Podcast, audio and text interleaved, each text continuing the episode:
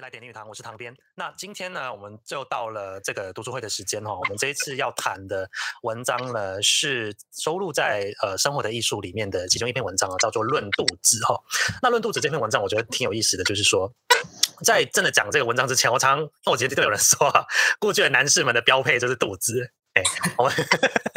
所以我觉得，那我们看到这篇文章，我觉得很有趣。我们来读一下这篇文章啊。那我会花点时间来介绍一下这篇文章在干嘛的，或者说这个文章的大意是什么。我会做一个简单的介绍哈。那这篇文章呢，是刚刚提到是出自在《生活的艺术》里面的第三章，我们的动物性遗产。那这章的大意呢，就是林语堂其实是呃，在讲那个论度长的文章之前呢，我们可以先看看这个，我们先可以先了解一下这个我们的动物性遗产到底是什么。那其实林语堂想要表达的意思就是说，人类其实就是动物的一个部分。那我们把人类当作是自然的一部分看待的时候，我们就能比较看清楚自己，或者说我们能看清楚自己的问题在哪里哈。其实我很喜欢这个文章，这个这章里面的最后一句话，就是说人类哈，其实其实对于对于林语堂来说，人类其实只是只是一个所谓的猴子的进化而已。那人类有很多弱点，有很多缺点，但是我们还是必须要爱人类这件事情啦。那我们回到论肚子这篇文章，其实简单来讲，它是讨论人类与食，我们在吃东西的一个关系在哪里。那那我们所谓的吃东西，或者说呃食物。或者说，我们对于饮食这件事情是影响到我们过去、现在与未来的那个人类文明。林语堂就观察人类饮食这一块，他也把人类的一些天性分成两种，最重要的两种欲望，他是说营养与生育哦。那我的解读是说，哦，就是所谓的性欲跟食欲，好。在他的观，在林语堂的观察之下呢，人类是倾向于压抑性欲，而不是去除食欲这个部分哦。在他的观察，大部分的人类通常会这样子，然后可能他们是比较避讳性欲，但是他不太会去除性食欲的这个部分。但实际上呢，我我自己旁边的解读就是有点像是说啊，那可能是比他比较偏向是东方或者中国文化的解读会是这样子。那那。再提到，其实所谓的人类历史也被所谓的饮食所牵动着。那像是所谓的战争啊、革命啊、造反啊，这些其实就是大部分的缘由，就是来自于所谓的饮食问题这件事情。他进一步再把饮食这件事情做一个东西方的比较。那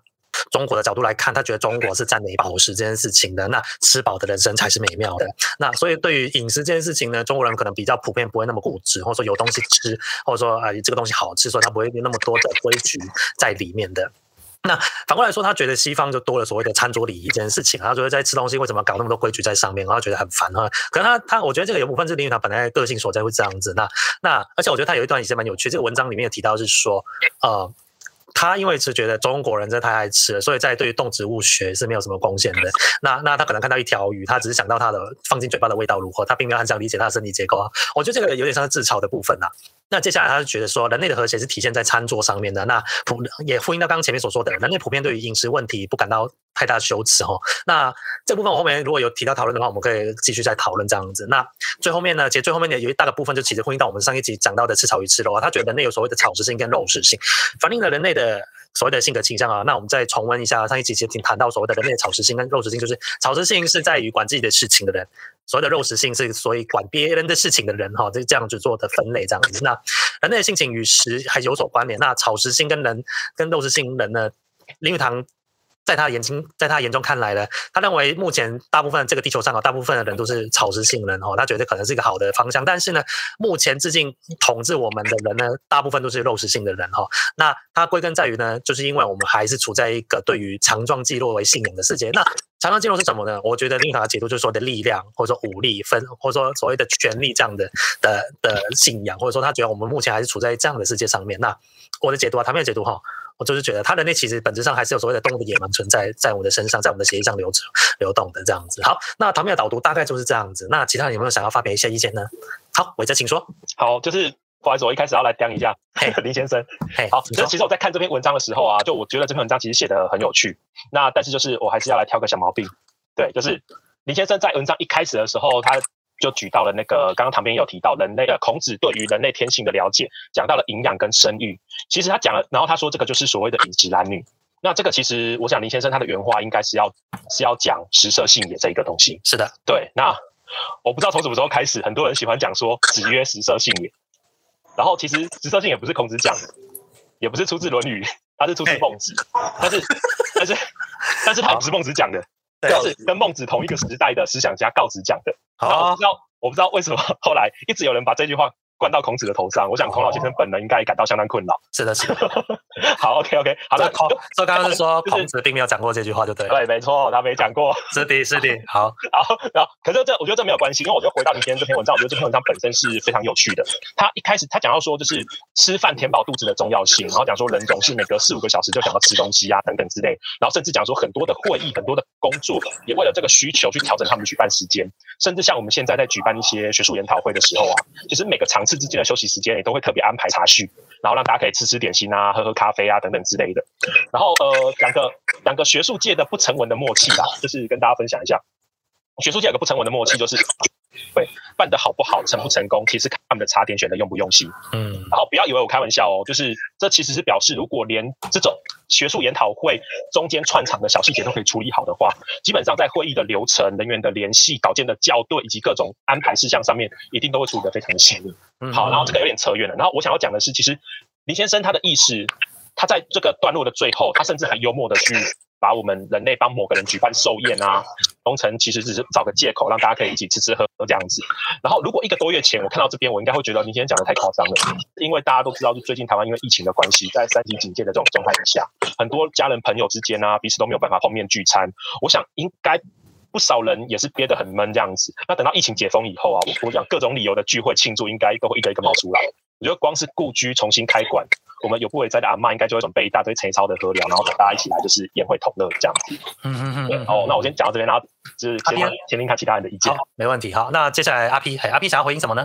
那我来补充一下《生活的艺术》。那《生活的生活的艺术》这本书源自于吴国与无名的一章，是接受那个在珍珠的请托或者是邀请之后。然后他把吴国与无名的一章又呃扩大之，然后呃专写。那我们也知道这一本书呢，其实是林语堂在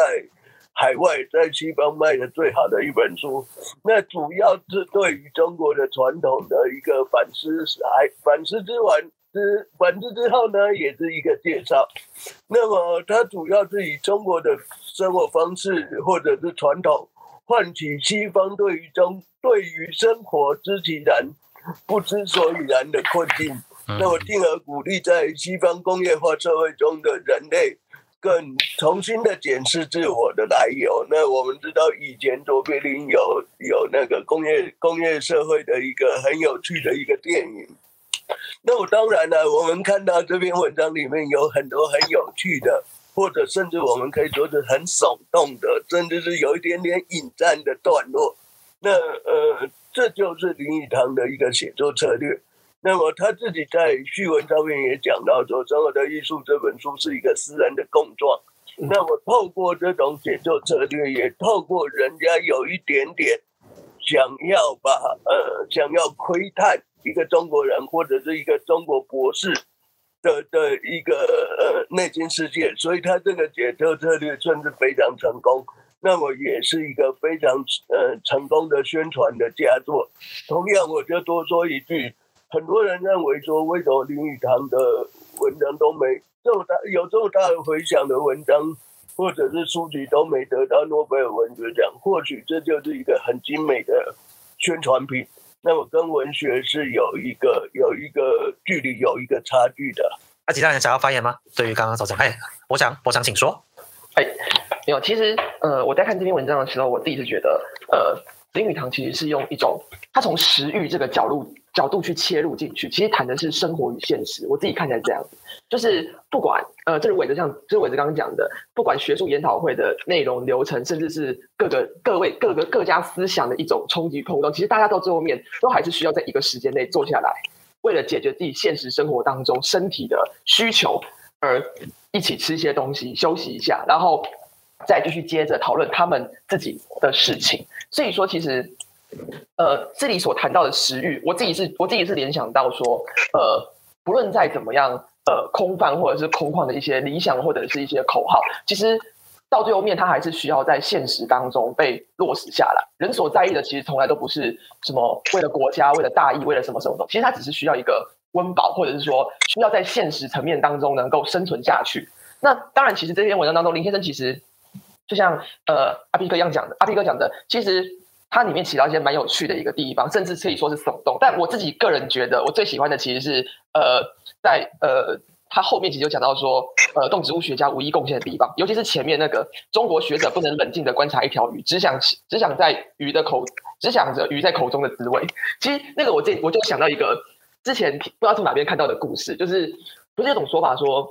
蒋公看到鱼逆流而上，就想到要努力自强，有没有？然后然后我们为什么还是平凡人呢？因为我们看到一条鱼逆流而上，我只会想着要要用要用煎刀煮，要用呃红烧的，还是要用清蒸的？其实我觉得，其实我觉得这是一个。呃，理想与现实之间的一个落实吗？还是说差距的一个部分？我自己是这样看待的。嗯嗯嗯，好，了解。好，接下来嘉靖呢？嘉靖想要说什么呢？哦，就是其实我对于他的呃，第一就是他后面有提到说，诶。就是他说在餐会之间，就是会就是呃，只要透过对方请我吃饭，然后我就很难就是写出就是攻击他、评论他这个事情啊。这个其实我还蛮赞同，因为其实，在工作场合上，不管是呃我们跟客户碰面啊，或者什么，其实有时候都是还是要透过第一次见面。尤其我觉得呃，中国文化应该说整个东方文化受到这个餐饮的饮食这个文化，其实还蛮影响蛮深的。因为不管是日本，或者是呃与中国，或是越南等等，其实。大家都是要先透过吃饭，然后先认识了彼此，有点就是所谓的见面三分情这种感觉，然后让就是彼此的关系透过在饮食之后，然后用餐完用餐前的先是很很有礼貌的交际，到后来喝了点酒，就有一点就是心情轻松了，然后就在很多的话题之后，会在喝了酒之后。就开始开启了，我觉得是在，我觉得是在他所谓政治上啊或商业上是真的很有一个，我觉得有共鸣的。对，然后他后面还有一个，他提到他说，呃，他说西方文化吃饭的部分没有像，就是比较多礼节，可是，在其实呃，因为以前就是念的是我们是念文学是呃西洋的，而其实他有就是我记得他有一个，就是我去查一个，他说，呃，他说其实在关于饮食文化部分的话，他觉得。呃，西班牙人是觉得晚餐是一个非常重大日常活动，因为他觉得是有智慧的餐是有有价值的方式完成。因为他说光是吃是不够，用餐呢还有餐点是需要多样性，然后从容的谈话，然后用每道菜之间要用红酒，因为红酒像是红宝石般就是闪闪发光，然后来就是点缀整个餐与餐之间的就是那个像是一首歌一样的那种就是曲目这样。对，然后他又说就是在最后用甜点的甜味来温润那个味觉，然后最后一定要用咖啡来让整个用餐的经验是深刻在整个。这整个用餐的一个经验里面，嗯，对，嗯嗯嗯嗯，哎，伟哲想要回应什么呢？哦，就我这边，我等一下可能会讲很多，就我先我先回应那个刚刚嘉靖讲的部分，然后等一下再来回应那个博博翔提到的。对，嘉靖刚刚提到说，就是关于就是吃的这个部分，然后你可能比如说跟谁吃过饭，然后可能就是会有一些些的，就是。呃，感情啊，或是怎么样？其实我们不管是在一般的人际场合，或是像那种职场，或是什么，都是会，比如说已经吃过饭，一起吃过饭，一起喝过酒，可能之后要谈谈一些案子或什么，会相对来讲顺利。那林先生在这篇文章里面，他我觉得他反而比较是用一种有一点点，呃，我觉得他应该有点讽刺吧，他有点讽刺的在讲说，甚至他有一段他提到说，一个人办宴会的次数跟他升官的速度是成正比的。然后我看到这边的时候，我才在想说，哦，原来你要讲的不是吃东西哦。就跟上礼拜讲吃早跟吃肉一样，他要讲的其实不是吃不吃素的问题，是在占学者跟政客的差别。那这礼拜在讲肚子。讲宴会，其实要抨击或批评论的是中国的贿赂的陋习这样子。那林先生他虽然在嘲讽中国贿赂的陋习，但是他也认为说这种情况国外不会比较少，像是举办露天的茶会啊，请社区里面的妈妈小孩来参加，请他们喝汽水、吃冰淇淋啊。像是选举的时候，或许就会觉得说，哦，这个议员或里长很会做事啊，大概有点类似我们现在绑桩的概念。我请你吃饭，然后下次选举你就投给我，然后又因为你是我的庄脚，所以有疫苗的时候，我先安排你去接种。就像这样子看起来好像是一种邻里。互惠的那种善的循环，可是实际上真的是这样子吗？可是林先生他在这篇文章里面，他对于这种陋习、那种中国贿赂陋习的这种嘲讽，他也只有点到为止而已。他接下来就把那个饮食文化影响、饮食文化的影响上升到了政权的颠覆和国家认同的层次。那提到像是那个，就是提到像是那个政政权颠覆的部分。就林先生他讲到像是法国大革命啊、俄罗斯的革命啊，不过都只是为了填饱肚子，就像刚刚那个我想提到的，对，它都是粮食问题。其实岂止国外的革命，中国明朝末年的像是闯王李自成的革命。那然后战后初期，台湾战后初期的二二八事件，其实也都是有粮食危机的因素在里面。然后关于这个国家认同的这个议题啊，李先生他认为像是通心粉就比当时候的那个墨索里尼更能够代表意大利这个国家。然后他甚至还讲了一句话，这句话我其实非常喜欢。他说：“爱国不过是爱我国幼时吃所吃过的那些好东西。”虽然看起来有点夸张，但是说的却是实情。曾经有研究指出来说，就是满清他在进入山海关以后，开始统治中国以后，对于当时中国老百姓来讲，不过是认为说啊，就换个统治者而已啊。这些老百姓或许没有读书人的那一种怀疑之辩，那种民族气节。但是当满洲满清政府开始实行剃发结辫的制度以后，开始要留辫子以后，老百姓都受不了了，因为你改变了我的生活习习以为常的生活习惯，所以我就跟你拼命了。林先生这篇文章，他只不过是稍微夸张了一点，把这种日常生活的习惯啊，从就是食衣住行等各方面，然后浓缩到了就是吃的这个部分而已，这样子。对，那呃，我这边蛮感兴趣的是，想要 cue 一下那个那个嘉靖，就是 就是呃，因为我知道就是你有越南的一些经验，这样，然后想说就是。到越南那边，对于说，就是如果想到越南这个国家，会想到怎么样？哪些吃的，或是怎么样这样子？想到越南这个国家，想到什么吃的？对，嗯、那嘉靖请回应那个韦哲的提问哦。越南的话，其实他们，嗯，第一个他们本身就很热情，然后呢，通常邀请餐宴的部分的话，就表示说，其实他对我这个人，我认识这个新朋友是有兴趣的，所以一定要先透过一起来吃饭，然后在吃饭的过程中呢，第一个就是会，当然大家最想到是春卷嘛，生春卷是属于他们点心类，然后呢，河粉啊，然后炒饭啊，火锅这些都是很在一般料里面一定要出现的，对，还有他们的其他一些类似一些，比如说粽子，小就是正方形那种粽子。也都会一起出现在餐点上，对。然后在越南的话，其实有点跟我们台湾有点像，他们一定就是餐与餐之间在吃饭的时候一定要喝个啤酒，啤酒是一个很重要的一个饮料，对。所以而且餐点之后用完餐之后，就他觉得这个人很有趣，下次就是我们还要再约见面，一起再来继续吃饭。所以通常他们约的话，会是以先以吃饭开始来做，我可不可以继续跟你当朋友？对。好，我这边分享。嗯，谢谢。那其实林语堂，呃，林语堂先生呢，从一个聚餐的文化或者聚餐的意义，他来讲，就是说，呃，其实，在聚餐的时候，可以讨论很多事情，或者可以摆明很多事情。他是他的脉络是摆在动物性的需求，除了肚子饿之外，那么能够好好的用餐，至少能比较帮助消化吧。那么，呃，其实他在这一章的一个一个脉络铺陈里面，很多都是我们必须要回到他的一个大的章节，就是动物性。那么在，在一个呃比较好的用餐情况、比较好的用餐环境之下，衍生出来可以做一个比较平静，甚至比较周延的思考。所以很多的是我们说的，不管是贿赂。不管是乔事情，那么或者是我们要交朋友，或者我们要谈谈未来，谈谈谈谈我们之后要怎么走，都是以聚餐做一个做一个很好的一个契机。那么呃，后面也讲出来，饥饿衍生出无保没有保障的恐慌，那么甚至呢，饥饿就可以争就可以当做争夺的起因或者借口。我们可以看到，包括。林语堂举的反正墨索里尼，或者是当时候日当时候日本在侵略的时候，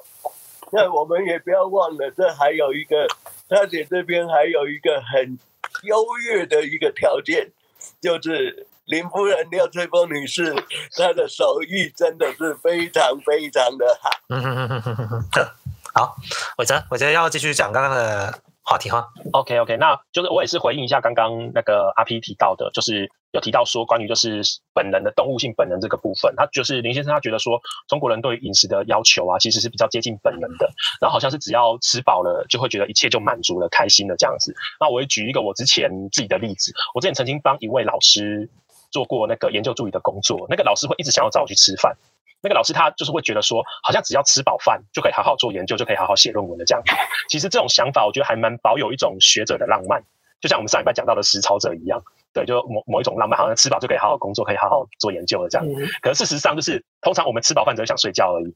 那关于这一点，其实我觉得林先生就比我那个老师还要更懂得人性。他说，吃完一顿丰盛的晚餐后上上床去睡觉，其实就是中国人对于快乐的这种概念这样子。然后像刚刚有提到说关于餐桌礼仪的部分，林先生他是比较崇尚自然的，像刚刚唐编有提到，对，然后觉得好吃就应该自然的发出声音去享受它，而不是去受一堆的拘束。那即使不然这样，即使东西好吃，也会觉得。就是也不会觉得快乐，那甚至还有一点点会拿西方的拘束来衬托出中国的那种饮食的乐趣。但是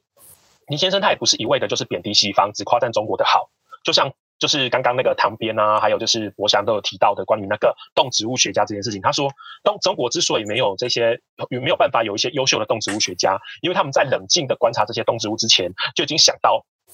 他们煮好被摆在餐桌上的样子了。对，所以林先生这篇文章当中虽然有很多嘲讽，但我感觉他这一段评论是真心的。那他要讲的其实是在中国原本的文化里面，比较不是客观的去观察一项动植物的各种细节和它们的生物特征，反而是会去欣赏它们的美，甚至就是这个生物所带给我们的各种想象。它有点像是《诗经》当中提到的那种比心的技巧。我看到沙洲上的水鸟。想到我要追求的那个女生，我看到家里面的大老鼠，想到那个剥夺我、压榨我的政府官员等等这样子。那林先生把吃，他提升到了就是对动植物的美的观察和直接的享受。这虽然不是很科学，但是很生活、很日常、很美，然后也很好吃这样子。嗯嗯，好，那哎，博翔先，哎，博翔想要说什么呢？呃，其实我只是突然想到一件事情，虽然我们今天一直谈到说。呃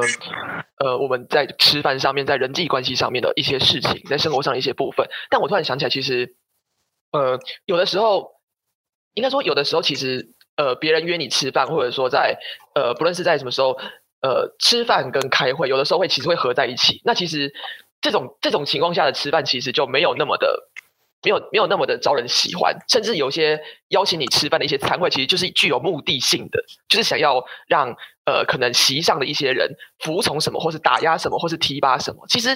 就突然想到之前就是呃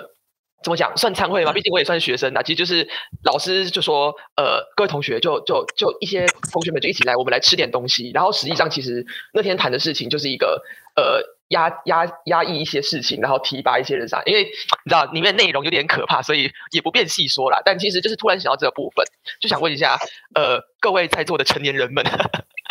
有没有类似的经验呢？对，好，那在回应这个之前啊，阿 P 想要说什么呢？哦，没有，我只是想把那个刚刚伟哲说的很好，我也有做一个整理，就是说，其实林语堂认为说，西方可惜的是，对于美好，他要用他对于美好的赞叹，他是很吝啬的。应该好吃就是要大声吸，要大声说哦赞，对。然后东方呢，比较可惜的是，对，因为生计而错过这些美好。那么这也是他对于当时候大概一九三零年代中期大战前后，他对于东西方的一个观察。嗯嗯嗯，了解，哈好感谢阿 P 的。回应好，然后我刚刚想要我回应一下那个博翔的那个大人们的大人们的事情啊，好，这是大人们的事情这样子，当然会有了这件事情，当然会有，有时候所谓的那个出席的所谓的一个场合，必要的场合，有时候你还是蛮讨厌的，但但有呃，我们所谓的东方文化可能又甚是如此哦。那那举个例子，可能是日本，或者说日本可能你你下班之后要陪上司去喝酒，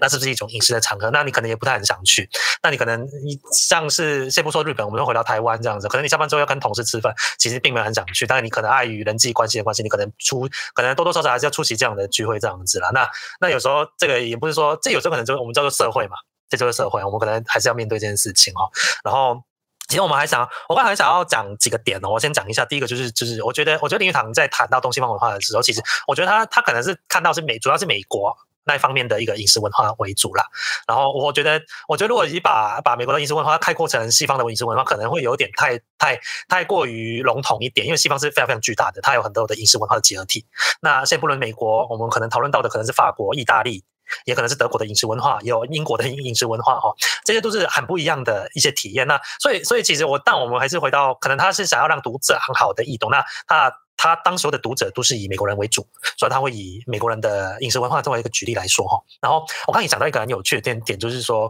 大家都觉得英国饮食很难吃，对不对？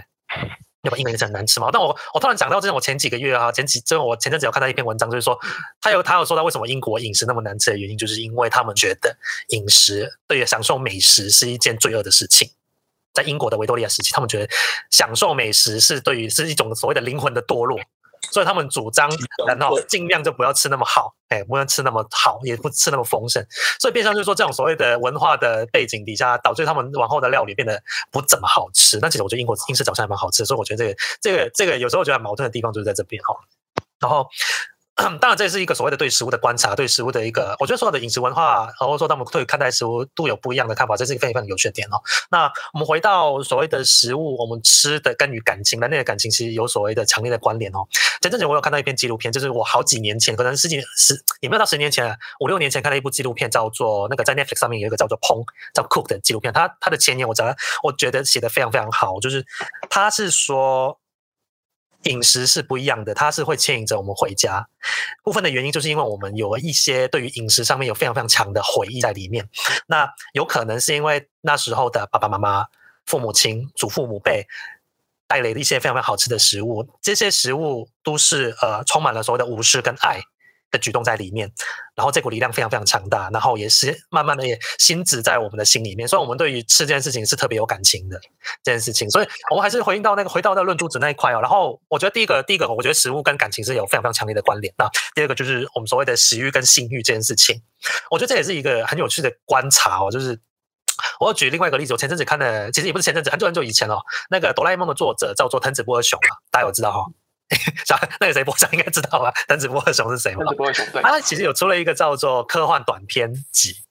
里面就有一个短篇是在谈所谓的呃，他有一个人进入了另另外一个异世界，但是一个平行世界而不是那种奇幻的。他进入一个平行世界，他发现里面的人的性格规律变变化的非常非常大。他发现里面的人是性欲跟食欲是对调的，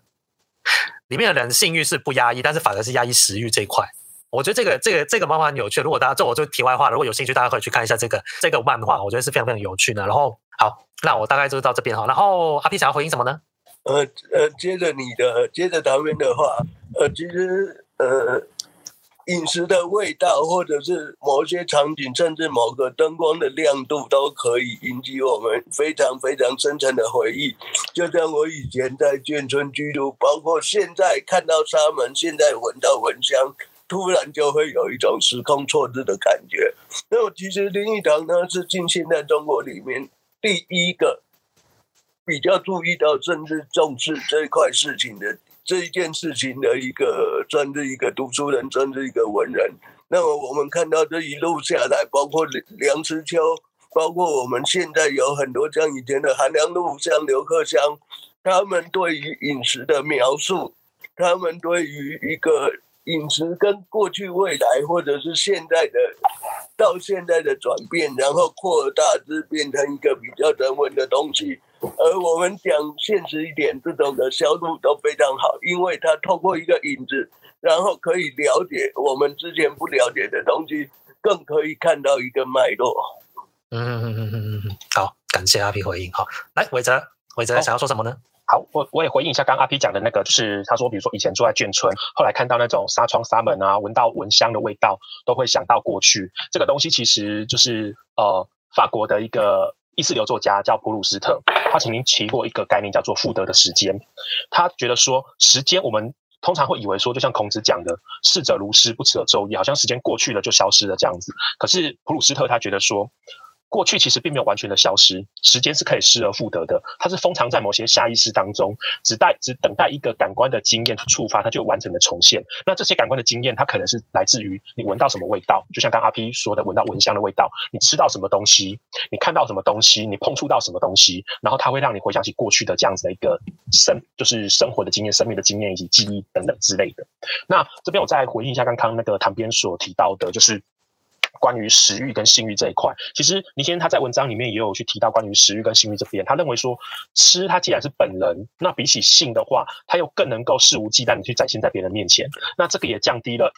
不少因为这项本能无法遂行而产生的一些犯罪行为这样子。那我觉得里面比较有意思的是，他提到了一点，就是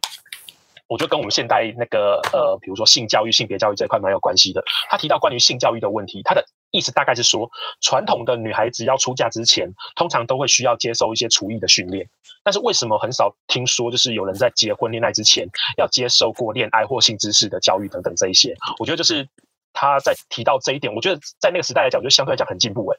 就我我们以以往都只觉得哦，就是你可能你要会煮东西啊，可是他总没有跟你讲说，我们其实应该需要受到一些相关的呃性教育或性别教育，或者是一些人际关系相处、恋爱教育等等这方面的训练。嗯嗯嗯，对对对对对。哦，我记得他相对来说这块是点到为止了。嗯，我记得他有就稍微提到而已。对，不过其实以大体上来说，其实这本书出版在一九三六年了。我记得是一九三六还是三七，大概这个年代来说，其实有这样的论点，确实挺前卫的。我自己觉得，确实挺前卫的。好，接下来还有什么？谁还要回应吗？如果都没有的话，那我们差不多讨论到这边哈。感谢各位，感谢各位呃参与这个讨讨论这样子哈。那这篇文章呢，其实我们都有放在官网上面哈。那旁边也预期了下一期的呃下一集的文章叫做《炼狱法治》哈。这篇文章就是关于，我觉得这个比较偏向是林语堂比较评论性的，或者说一个讽刺很大的一个文章哈。那也欢迎观众，如果你觉得有兴趣的话，也欢迎留言跟我们讨论哈。有什么意见也可以发表在我们的粉丝专业，或者说其他地方我们看到的地方，就是 IG 啊粉丝专业上面，我们都看到我们的那个，我们都看到你们的留言了。欢迎来跟我们提问，或者说如果对这篇文章也很有兴趣的话，也可以发表你的感想这样子。好好，本期节目就到这边，欢迎收听《美食来电林语堂》，我是唐编，感谢你收听，好，我们下次再见，好，拜拜。